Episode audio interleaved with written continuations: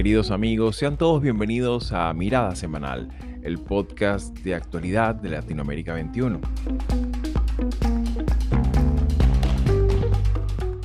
Como todos los domingos, analizaremos las principales noticias de la semana con el respaldo intelectual de Marisabel Puerta y Manuel Alcántara Sáez.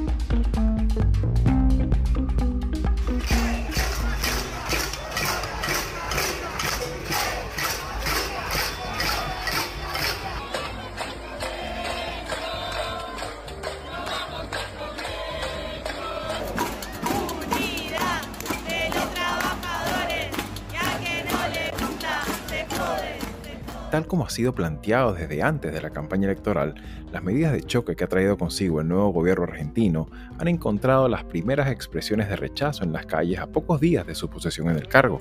Situación que lucía previsible, tal como lo habíamos comentado en episodios anteriores de Mirada Semanal. Sin embargo, cabe preguntarnos qué capacidad de gobernabilidad desarrollará la gestión de Javier Milei con tan poco respaldo legislativo y con grupos movilizados en las calles desde los primeros días. Okay because it's Americans, people who are held illegally, and we made a deal with Venezuela that they'll hold free elections. So far, maintained their requirements. Por otra parte, también esta semana fueron liberados un grupo de 28 personas detenidas por el gobierno venezolano la mayoría de ellos presos por razones políticas, escarcelados aunque no en libertad plena, ya que presentan aún distintas medidas judiciales, de este grupo, 10 de ellos eran ciudadanos estadounidenses ya devueltos a territorio norteamericano. En este intercambio, la justicia estadounidense envía de vuelta a Caracas a Alex Saab, figura central de la economía legal internacional que ha auspiciado por años al régimen de Nicolás Maduro. ¿Qué implicaciones tendrán estas escarcelaciones a la luz de los compromisos asumidos recientemente en Barbados de cara a las elecciones de 2024? País seguirá con la constitución vigente porque luego de dos propuestas constitucionales plebiscitadas, ninguna logró representar y unir a Chile en su hermosa diversidad. Y para el tercer segmento del programa, ya conocida la segunda reprobación de la propuesta constitucional en Chile desde el pasado domingo 17 de diciembre, queda aún planteada la incertidumbre sobre cómo atender aquella mayoritaria petición de cambio constitucional que habría sido expresada desde finales del 2020 ¿Cuál podría ser el balance de estos cuatro años de interminable deliberación constitucional y de desgaste político y social para la sociedad y en especial para toda la clase política chilena? ¿Qué lecciones nos deja la experiencia chilena para el derecho constitucional comparado y para el diálogo democrático regional de nuestro tiempo?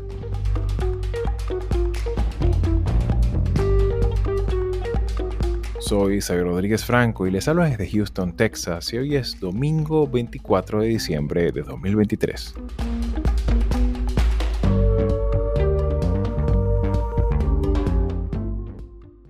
Y bien amigos, sean todos una vez más bienvenidos a Mirada Semanal.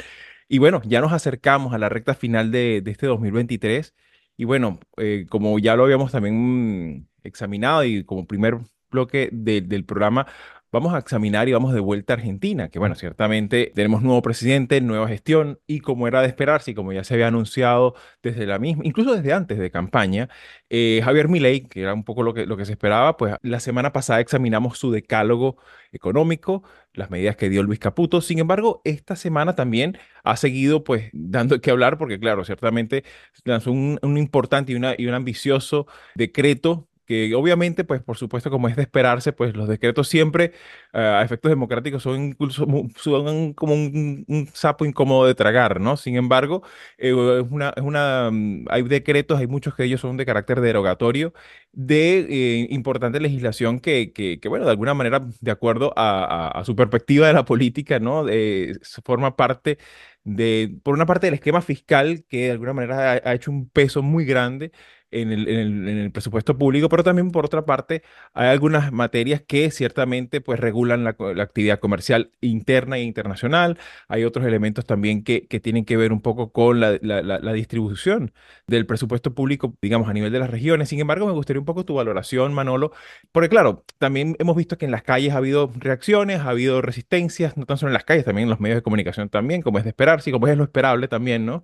Sin embargo, me gustaría un poco tu, valoración, porque bueno, habitualmente a los presidentes siempre se le da ese, ese marco imaginario, ¿no? De los primeros 100 días, sin embargo, a Milei le han dado casi que 10 días apenas, ¿no? Sí, sí, son, eh, son eso, realmente 10 días ¿no? desde su toma de posesión con estas más de 300 reformas en un solo decreto de, necesidad y urgencia. ¿no? Em, tengo varias cuestiones que, poner encima de la, de la, mesa. La primera es que, eh, bueno, quien, quien avisa no es traidor, dice el dicho, ¿no? Eh, eh, lo había advertido, Javier Milei lo había advertido, que iba mm, en una dirección como la, la que ha definido eh, estos, eh, estos puntos que, ahora mm, resaltaré en, breve, pero mm, también a mí me recordó inmediatamente eh, antecedentes en la historia latinoamericana, no tan cercana, ¿no? Y hay dos, dos momentos que me recordaron en, países eh, que vivían circunstancias muy distintas a las de eh, Argentina, como fue lo que se llamó el ladrillo, es decir, toda una, hoja de ruta neoliberal que aprobó eh, el gobierno militar de, Chile bajo la dictadura de, Augusto Pinochet. Al, poco, al, poquísimo tiempo del golpe de Estado del 73, y también unos años más tarde el, famoso Fujisoc, cuando, cuando Alberto Fujimori tomó posesión eh, en el año 90 y literalmente tomó todo el paquete que había planteado eh, Mario Vargas Llosa, el, candidato al que, ganó, para eh, abordar la grave crisis que pasaba, que pasaba la economía eh, peruana. Pero yo creo que esto es muy distinto, ¿no? Es muy distinto primero porque lo hace un presidente con el 56% muy, muy reciente de apoyo con 14 millones de votos atrás, ah, y como he dicho, eh, habiendo advertido que iba a hacer lo que ahora ha hecho, ¿no? privatización de empresas públicas, mm, ley de alquileres, eh, extranjeros que pueden comprar tierras, desregulación del mercado laboral, es decir, se autorizan jornadas de 12 horas de trabajo y se limita el derecho a, de huelga, no controlar los precios por parte, por parte del, del, gobierno. Es decir, eh, es, es, todo un un paquete, un paquetazo en, toda regla, ¿no? Y, que se, además se, articula a través de la figura del decreto de necesidad y, urgencia. Eh, es una figura mm, muy cuestionada, eh, que sea de necesidad y de urgencia, pero bueno, la necesidad y la urgencia siempre tiene un elemento subjetivo, pero mm, eh, lo que he leído y de los colegas constitucionalistas dicen que este decreto infringe todo y que el presidente se arroga facultades legislativas que no, que no tiene.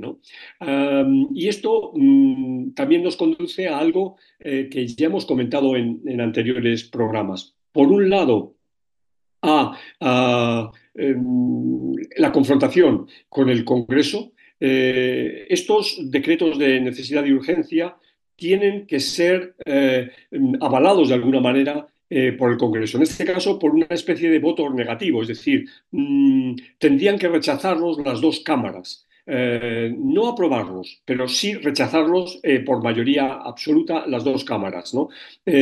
y desde 1994 se han emitido 850 decretos de necesidad de urgencia y urgencia que mm, ninguno, ninguno fue rechazado por el Congreso.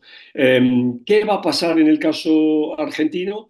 Eh, bueno, mm, hay una clara eh, eh, oposición mm, sindical, hay una clara oposición del resto de la clase política y hay que recordar que, el grupo de Miley está en una evidente minoría en ambas cámaras y que solamente cuenta con, el, con un fuerte apoyo empresarial. Enfrente va a tener la tradición argentina de cacerolazos, de marchas, de piquetes, de paros, ¿no? El próximo miércoles, el miércoles 27, ya hay convocada una manifestación por parte de la CGT, de la Central General de Trabajadores, y, eh, esto es lo que mm, va vamos a empezar a ver, ¿no? este pulso que se va a echar, por un lado, con el Congreso y por otro lado, en, la calle. Recordemos también que Patricia Bullrich, la todopoderosa eh, ministra que, mm, que, va a guardar por, eh, por, el orden en la calle, ha, ya ha señalado distintas medidas muy duras para, para restringir eh, claramente la posibilidad de manifestarse y sobre todo para restringir la posibilidad de que se corten calles y demás. ¿no? bueno, de, alguna manera se está cumpliendo el libreto que, que habíamos venido planteando en anteriores charlas. Claro, y creo que aquí hay un elemento importante que, como bien comentas, pues lo hemos venido eh, conversando, pues que también en el, en el fondo, más allá pues de las consideraciones, como dices tú, que hay un componente subjetivo, natural, en toda política, en, en, en, en todo, digamos, diseño de políticas públicas, por supuesto, eh, sin embargo, pues eh, ahí siempre está, y ahí me gustaría un poco incidir en, tu, en, tu, en tu comentario, Marisabel, que ahí está también el tema de las formas, ¿no? Porque ciertamente eh, volvemos al tema de que, bueno, el, oficio del político muchas veces te obliga a, a recular, te, te, obliga a negociar, a transigir en algunos puntos, en, en, ¿sabes? De repente hay algunas cosas que no la puedes tomar a rajatabla de tu, de tu, de tu de tu alter ego, pero en campaña, ¿no? Y de alguna forma eso quizás lo, lo, volvamos, lo, vamos a tener que seguir viendo, ¿no? Pero en este sentido, Marisabel, me gustaría un poco examinar eh, cómo, ves ahora este Milei ya presidente, eh, no tan solo por, por lo que ya ha tenido que decretar, sino también ahora cómo manejarlo en el, en el, en el complejo e intrincado sistema político eh, argentino, donde además de las variables institucionales están también las variables sociales, como lo ha comentado Manolo. ¿Cómo lo miras tú? Creo que el, el el tema es que su oferta fue justamente tomar medidas eh, difíciles. Claro, él, él, lo aderezó un poco con, con eh, el histrionismo que le caracteriza, toda esta cuestión bien dramática, pero en el fondo em, estaba claro que la gente que, que votó por mi ley estaban conscientes de que eso era lo que estaban comprando, ¿no? Eh, eso por una parte. Eh, por la otra, mi ley y su gobierno entienden que esas medidas que van a ser drásticas, como toda terapia de shock, van a tener una respuesta. Y creo que en conversaciones pasadas Manolo lo asomó. Eh, va a haber una oposición que tendrá un liderazgo de calle que no lo tiene mi ley y que va a hacer no solamente no solamente va a hacer mucho ruido, sino que va a lograr movilizar sectores eh, populares de base que van a poner eh, en peligro eh, no solamente por el hecho de que tiene debilidad parlamentaria, ¿verdad? Que no tiene un apoyo sustancial, sino porque eso va a tener repercusiones desde el punto de vista de la viabilidad que, que pueda tener en algún momento esa, esa política de shock. Y eso es justamente lo que apuntaba Manolo cuando señalaba el rol de Patricia Bullrich. Ellos, eh, antes de emitir estas medidas, eh, lo primero que hicieron fue pasar una serie de, de normas para regular las movilizaciones sociales. Y yo coincido en que esa debilidad legislativa va a frenar mucho de lo que mi ley aspira a hacer. Pero además de que eso puede que esté configurando un escenario de conflicto social, porque justamente eso es lo que estás diciendo, Xavi. No es, la, no es la medida económica o la política económica o la estrategia económica aislada del hecho de que hay un contexto social fracturado que va a explotar. Y eso me lleva a mí a hacer inevitablemente la comparación con Venezuela, y la medida, las medidas del de, paquete que llevó a Carlos Andrés Pérez a, pues hacia el final de su, de su eh, vida política. Y es el tema de que este tipo de medidas que son necesarias, eh, porque yo creo que hay coincidencia en el hecho de que Argentina eh, debe reducir su, su, gasto social, uno revisa las medidas y, y, y, hay cuestiones que realmente pues son evidentes, ¿no? Que, que tienen que ser modificadas. Pero el problema es que no se pueden eh, hacer cambios de este tipo desde el punto de vista del gasto social sin que hayan medidas que soporten a los sectores populares, a los sectores Claro. más necesitados, que dependen más de este tipo de políticas, porque eso es precisamente lo que va a estimular, lo que le va a dar piso a, a una convulsión social. Claro, y que, y que por supuesto en ese sentido, pues eh, ciertamente eh, ahí es importante el oficio, ¿no? El oficio del político, el oficio también, no tan solo de Milei, sino también de su, de su fracción parlamentaria, de, de la capacidad comunicacional, hay que tomar en consideración que él mismo también eh, el mismo, el mismo gobierno ha reducido la partida de comunicación, ¿no? Entonces, claro, eh, obviamente, eh, desde el punto de vista de, de- de eliminar la propaganda política, tiene un componente interesante, pero obviamente también necesitas comunicar para explicar lo que estás haciendo, ¿no? Y eso también se lo eh, tú mismo te lo estás cercenando, ¿no? Y eso, por supuesto, es un tema muy, muy eh, con- controversial. Sin embargo, pues eh, estaremos muy pendientes de cómo se van desarrollando ya en la práctica, pues bueno, tanto la, y, y a ver también cómo funciona ese, ese, mm, ese peronismo en las calles, pero también que tiene una presencia importante en la- en la- en las instituciones también, ¿no? Y ver cómo reacciona ahora como oposición, ver cómo va a ser ese perfil de oposición, si va a ser un una oposición de, de ruptura, de, de di- disruptiva, eh, o va a ser una oposición en la que de alguna manera también permita establecer algunos puentes en que, en que hayan por lo menos algunos encuentros, ¿no? De donde se mantenga la gobernabilidad, que eso también sería la otra pregunta, ¿no? Sin embargo, por supuesto, está todo eh, ahorita mismo en suspenso y eh, evidentemente pues podemos comenzar con el año, el año 2024 examinando Argentina un día sí y un día también.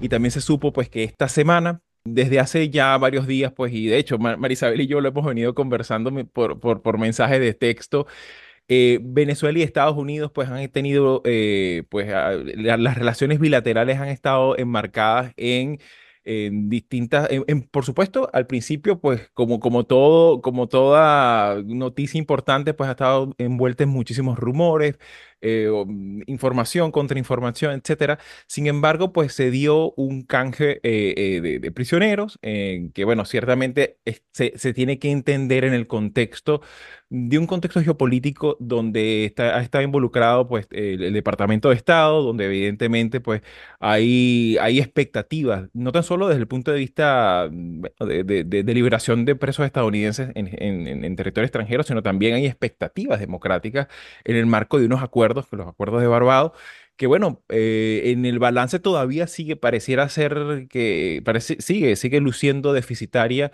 en con respecto a las expectativas en las que se ha planteado. Sin embargo, me gustaría un poco tu apreciación, Manolo. ¿Cómo, cómo evalúas tú lo, lo ocurrido? Por supuesto, esto apenas pareciera comenzar. Eh, sin embargo, pues eh, con la liberación de Alex Saab, que no es que es un preso común, eh, no fue alguien que, que tuvo una leve infracción de tránsito aquí en Estados Unidos, sino que era, era un, un, un- personaje, pues que, bueno, en algún momento se hará una película de Netflix, ¿no? De, de, de este personaje, porque ciertamente, pues, eh, sobre él pesa un montón de cargos eh, importantes Bueno, de... Eh, estamos, estamos en fiestas navideñas y podemos eh, trivializar por lo menos cinco minutos. Y precisamente iba a decir algo en la línea de lo que tú, de lo que tú acabas de decir, ¿no? Este es un personaje de novela, ¿no? Es un personaje eh, para, eh, para hacer eso, hacer una, serie de Netflix, como tú estás diciendo, y estamos haciendo publicidad a esta, esta gente, pero, mm, pero es evidente, ¿no? O sea, es evidente que, que tiene que a saber, pesar, conocer, significar este personaje para que eh, se haya producido una, eh, eh, un canje que a, a mí además me recuerda también a, si, recordáis, ¿no? a las películas, eh, aquellas películas en blanco y negro de la Guerra Fría, en la que los canjes eran en Berlín, ¿no? Eh, en, una, en una noche ¿no? se, canjeaban espías soviéticos por espías eh, norteamericanos, ¿no? En ambos lados del muro, ¿no? Es decir, mm, me, retrotrae, pues eso, a un, a un periodo oscuro, a un periodo, a un periodo turbio, ¿no? Un periodo en el que, eh, digamos, dos, dos imperios eh, eh, se tienen que mm, mirar de alguna manera a la cara y hacer este tipo de negociación. Mm, Yo no, no, o sea, no lo puedo entender, ¿no? Desde la perspectiva de un Estado democrático de un Estado soberano, si es que lo es, ¿no? Estados Unidos, que tenga que eh, llegar a realizar este tipo de acciones. Yo sé que hay elementos humanitarios por detrás, evidentemente, ¿no? Pero, em, pero me, cuesta, me cuesta muchísimo creerlo. Y fijaros, me cuesta mucho más creerlo cuando precisamente este mes estamos conmemorando los 200 años de la doctrina Monroe de esa doctrina que de alguna manera eh, pues ha mm, eh, simplificadamente mm, ha eh, servido para mm, entender buena parte de la política de, América Latina a través de la eterna presencia de, Estados Unidos, sobre todo, bueno, desde evidentemente desde la guerra de Texas, también la guerra con México y, posterior al, año 98 el canal de Panamá, etcétera. ¿no?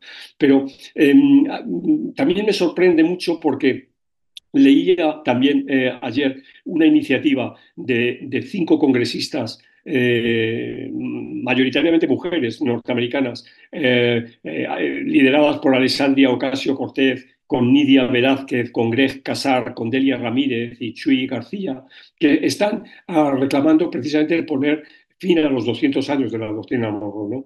a, esta especie de prepotencia, ¿no? a esta mirada desde el norte que, mm, eh, ya digo que ha tenido mm, en, una gran eh, mayoría de casos un, eh, un comportamiento o unos efectos nefastos para la política latinoamericana.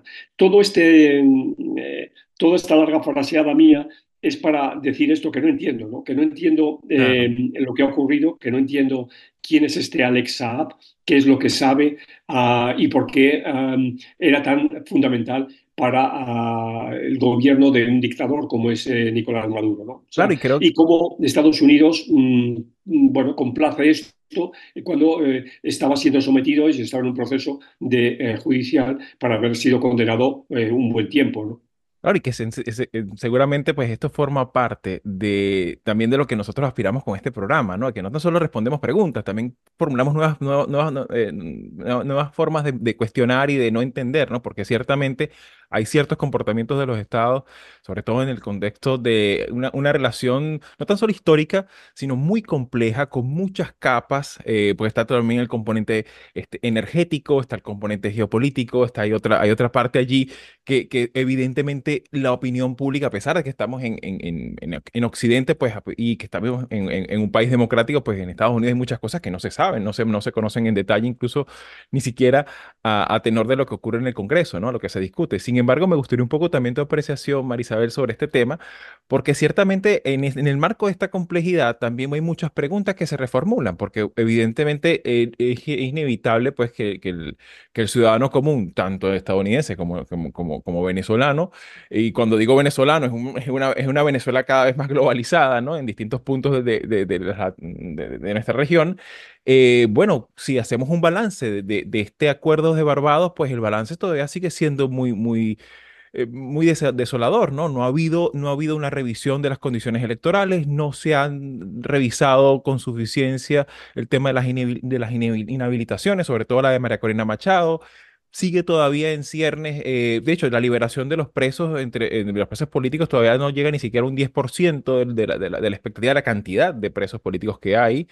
Eh, es verdad que del lado estadounidense, pues uno de los elementos que muchas veces se le exige a la diplomacia estadounidense es que se liberen eh, presos eh, norteamericanos que por una u otra razón están, están encarcelados en distintos países del mundo, no, solo en Venezuela, pero de alguna manera, pues el, balance, más allá de la, de la declaración de la propia, de la propia Secretaría de Estado, pues sigue, pareciera pues muy, muy, muy poco, ¿no? No sé, ¿cómo, cómo evalúas tú esto, obviamente, a la, a la, a la luz de estas expectativas del Acuerdo de Barbados?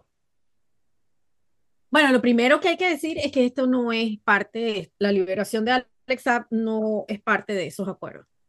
Em, el día de, la liberación o del intercambio de prisioneros, eh, había mucha eh, confusión porque eh, no solamente María Corina Machado no está directamente vinculada a esas negociaciones, porque solo está haciendo lo que conocemos como la plataforma unitaria y hay toda una estructura allí, aun cuando ella misma en el comunicado de ayer eh, aclara que ella está eh, de alguna forma comunicándose con ese eh, espacio de, negociación.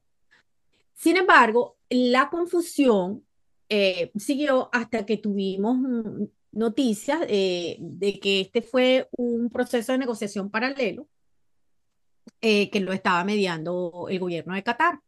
Entonces, claro, el asunto es que nosotros estamos viendo una, una realidad política fragmentada porque por una parte Estados Unidos está tratando de resolver en lo inmediato eh, los problemas que generó una política fallida eh, de máxima presión, que fue un, absurdo tremendo, pero que tuvo consecuencias eh, enormes desde el punto de vista de la claro, Hablamos del año 2019 con este tema del, gobierno interino de, de Juan Guaidó. Sí, eso fue una estrategia que por supuesto fracasó, pero que tuvo consecuencias reales para efectos de la oposición venezolana, que prácticamente lo que hizo fue un outsourcing con el gobierno de Trump. Entonces, quedó desmantelada la oposición desde el punto de vista de su efectividad que estaba ligada al tema electoral doméstico y muy focalizado en Florida. Y una vez que se, que se determinó que el Partido Demócrata no tenía ningún tipo de, eh, futuro político en Florida, eso terminó por drenar cualquier influencia que ese gobierno interino tenía en la agenda de política exterior y de hecho, eso congeló el tema venezolano aquí para efectos del gobierno de Biden. ¿Qué pasa? La crisis migratoria lo que ha hecho es volver a poner en el tapete la necesidad de resolver el problema venezolano. Pero el, el, asunto con Saab es que, al igual que los sobrinos de la eh, primera dama venezolana, eh, se veía desde el punto de vista de la oposición como un, un eh, un elemento para negociar la salida de Maduro. Y yo he insistido que eso es un, un tema no solamente para debatir, sino una tremenda irresponsabilidad por parte de la oposición de cifrar la salida de Maduro en, en un asunto tan débil como los sobrinos del, de la eh, primera dama o el, el, el caso de Alex Saab. Alex Saab es, entendemos que es el hombre fuerte de los negocios sucios, entre comillas, porque hay muchas eh, interpretaciones, pero digamos, eh, está vinculado con una trama ilegal de, de transacciones que inclusive lo vinculan con Rusia. Sin embargo, poco se habla del hecho de que Saab también era un informante del gobierno de los Estados Unidos. de la DEA, más específicamente, claro para más, exacto, para más precisión de la DEA. Entonces, ¿qué pasa? La, lo que vimos de parte del gobierno de Maduro con eh, Hugo Carvajal, lo volvimos a ver en el caso de Saab. Había una urgencia de rescatar a Saab. ¿Qué pasa? En ese momento, cuando se plantea ese rescate, en el año 2021, la misma María Corina Machado decía que, que había que preservar esa ficha. Sin embargo, las declaraciones de ella de ayer a mí me parece que son eh, pues muy acertadas, pero también indican un cambio desde el punto de vista de la percepción de qué es lo que realmente la oposición debe perseguir. A mí me parece que sus declaraciones fueron muy mesuradas y acertadas. Eh, Maduro no va a, a, dejar el poder porque Alex Saab hable. De hecho, lo que podemos presumir es que lo, lo, se deshacen de él porque ya la información que necesitaban de él ya les trajeron. claro, y obviamente ahí también hay que considerar que, que y, eso creo que es bueno también eh, enfocarlo de esa manera, ¿no? Creo que también eh, a lo largo de los años, porque esto no tan solo pasa con Venezuela, ha pasado con Irán, ha pasado con Centroamérica, ha pasado con países en los que Estados Unidos de alguna u otra manera ha tenido una, una, agenda bilateral de presiones eh, para, para generar ciertos cambios eh, democráticos en, su, en, sus regímenes. Y es el tema de que de, puertas adentro, la justicia funciona como, eh, bueno, en el marco de los principios generales del derecho, pero a nivel internacional, cuando se tienen detenciones de este tipo, pues ahí aplica todo lo que es la realpolitik, ¿no? Y, y, obviamente eh, estas detenciones son unos instrumentos de, de, presión política a lo externo, ¿no? Y eso hay que entenderlo de esa manera, lamentablemente, pues porque no, no hay ahí donde el tema, donde la, la política se superpone, ¿no? Se, se pone sobre la, los, los, principios del derecho, ¿no? y obviamente, pues de la, de la carga probatoria, de, que de los detalles de lo que dice, de lo que declara, ¿no? Todas estas cosas. Eh, y que evidentemente, pues es importante que, que, se, que se mantenga esa mirada un poco escéptica eh, cuando, se, cuando ocurren estas detenciones, porque lo vemos también con el tema del narcotráfico, lo vemos también con temas que tienen que ver con la famosa lista Engels, que, que, pasa mucho en Centroamérica, mm, históricamente ha pasado con, con, con, con, esa situación tan complicada que tiene el narcotráfico colombiano, el narcotráfico ecuatoriano. Entonces, claro, creo que es importante que se entienda, opinión, digamos, nuestra audiencia entienda que eh, ciertamente estos son elementos más, más políticos que jurídicos, ¿no? Y en ese sentido, pues muchas veces la resolución de estos, de estos conflictos se manejan, ¿no? Y, evidentemente, claro, obviamente en el balance seguimos estando con, esa, con ese mal sabor de boca, pues, porque también de alguna manera el gobierno de Biden entregó ciertos puntos de presión contra el chavismo, ¿no? Y eso, y eso también es evidente. Sin embargo, bueno, por supuesto, habrá que seguir viendo porque ahora es que arranca este 2024, que es un año electoral para Estados Unidos y Venezuela, y habrá que ver un poco eh, cuál va a ser ahora eh, el, desarrollo de los acontecimientos y, de, las gestiones de ambas partes, ¿no? Que también ahora tenemos que incorporar la variable de un nuevo actor eh, internacional como el caso de Qatar, ¿no? Que también ha tenido una, destacable eh, labor en, Israel en, los últimos, en las últimas semanas.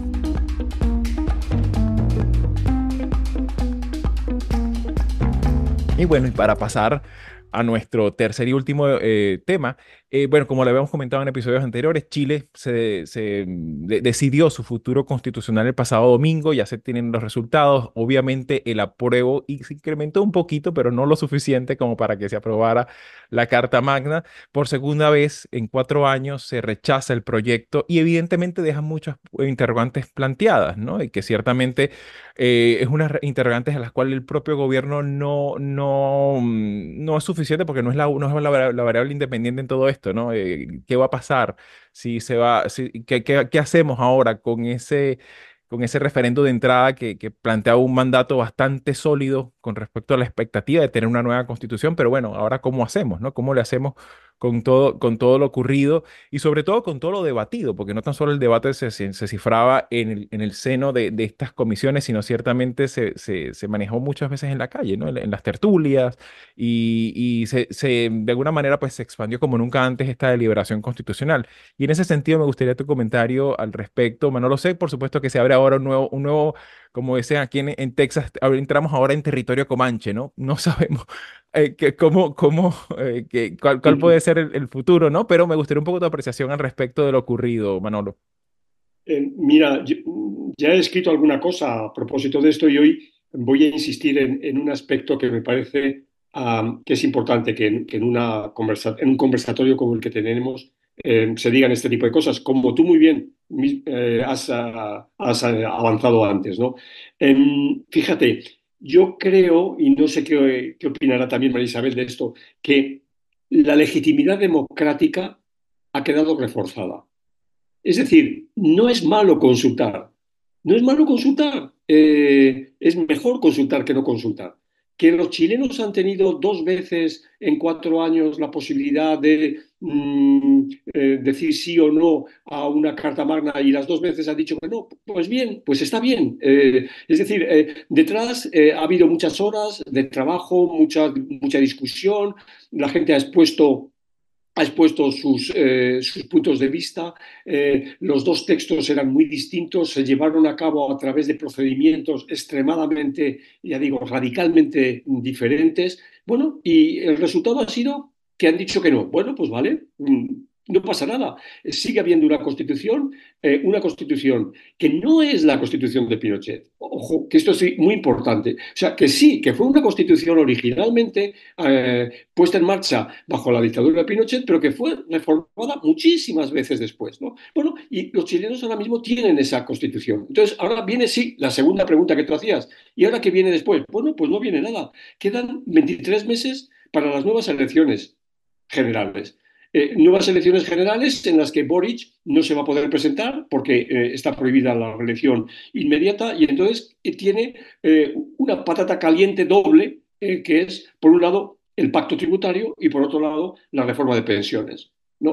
que es algo que, viene de viejo, ¿no? porque viene del viejo modelo neoliberal, etcétera, que no se ha resuelto todavía. Bueno, pues en eso se tiene que concentrar mm, Boric en estos 23 meses. Y la oposición, bueno, de momento José Antonio Cast, el líder del Partido Republicano, ha confirmado que se va a presentar por tercera vez. ¿no? Eh, ha, dicho que, mm, bueno, que no les ha salido bien porque él fue uno de los grandes eh, mm, eh, eh, los que estaban a favor claramente del, acepto ¿no? de la Constitución y dice, bueno, no comunicamos bien en nuestro proyecto y no pasa nada, me voy a presentar y, punto. Bueno, ese es, esa es el, juego político de la, de la democracia.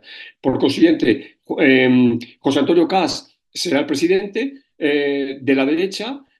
nos falta saber quién va a ser el presidente Mm, que pueda, perdón, el candidato o la candidata a presidenta. Se rumorea que puede ser Michelle Bachelet, eh, sería una, una, opción, sería su tercera presidencia, ¿no? y, ah, y, y, en esto está el juego político chileno, pero yo creo que eh, debemos congratularnos de que la, repito, la legitimidad democrática ah, en Chile, bueno, ha pasado una prueba de fuego. Claro, y que también evidentemente hay que, hay que ponderar también que, bueno, eh, ciertamente pues eh, se, hizo una, un, fue un proceso también que hay que evaluar, que hay que examinar independientemente de su resultado, pues, pero además de eso eh, también hay que poner como en contraposición el hecho de que, bueno, también se, se, invirtieron importantes cantidades de, de, dinero, de esfuerzo, también la, de capital político, ambos, ambos bandos de esta deliberación, pues también tuvieron que mm, desgastar sus su, su, consignas, su, su, liderazgo, especialmente en el caso de Boris, que es el presidente en funciones. Sin embargo, me gustaría un poco tu breve apreciación, eh, Marisabel, ¿cómo ves ahora lo que queda, no? Bueno, yo, yo sí coincido con Manolo en, en, el, en, el, en el concepto, ¿no? De, de la práctica democrática está eh, definitivamente eh, eh, presente en esa voluntad de, pues, no nos satisface la primera propuesta, tampoco la segunda. Hay un mandato eh, desde la perspectiva de esa decisión de, de, plantearse una nueva constitución, pero la gente no fue, eh, es decir, no se sintió forzada a aprobarla porque sí, en, en cualquiera de los dos casos. Me parece que ahí es donde se expresa esa legitimidad democrática.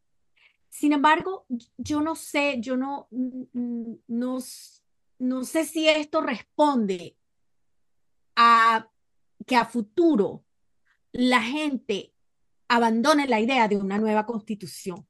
Esa es, esa es la pregunta que para mí queda en el aire. Esto implica estas dos respuestas al rechazo, es decir, el rechazo a estas dos propuestas implica que la gente ha abandonado ese deseo de una nueva constitución que refleje a todos los sectores del país. Y ahí es donde yo creo que está el problema, que la gente no, esa, esa, esa eh, eh, diferenciación, esa diversidad no, está planteada, no estuvo planteada en ninguna de las dos propuestas. Eso queda pendiente, esa es una tarea pendiente. Claro, y que evidentemente pues estaremos muy atentos a lo que se vaya desarrollando en los próximos meses, pues porque yo creo que también hay una gran lección, eh, sobre todo a los maximalismos, ¿no? A, los extremismos, eh, en el sentido de que, bueno, no hay cosas que no necesariamente tienen que estar expresadas en, en una constitución para que sean, que sean visibles o sean posibles en, en el contexto de un marco democrático, ¿no?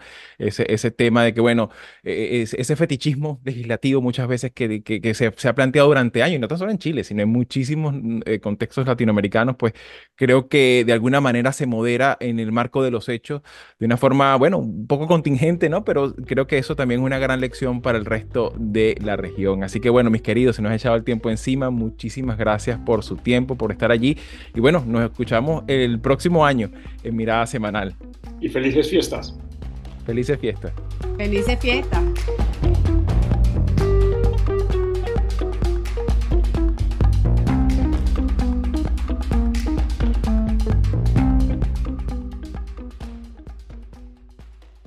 Los audios para este episodio fueron obtenidos de CNN en español, El País y AFP en español.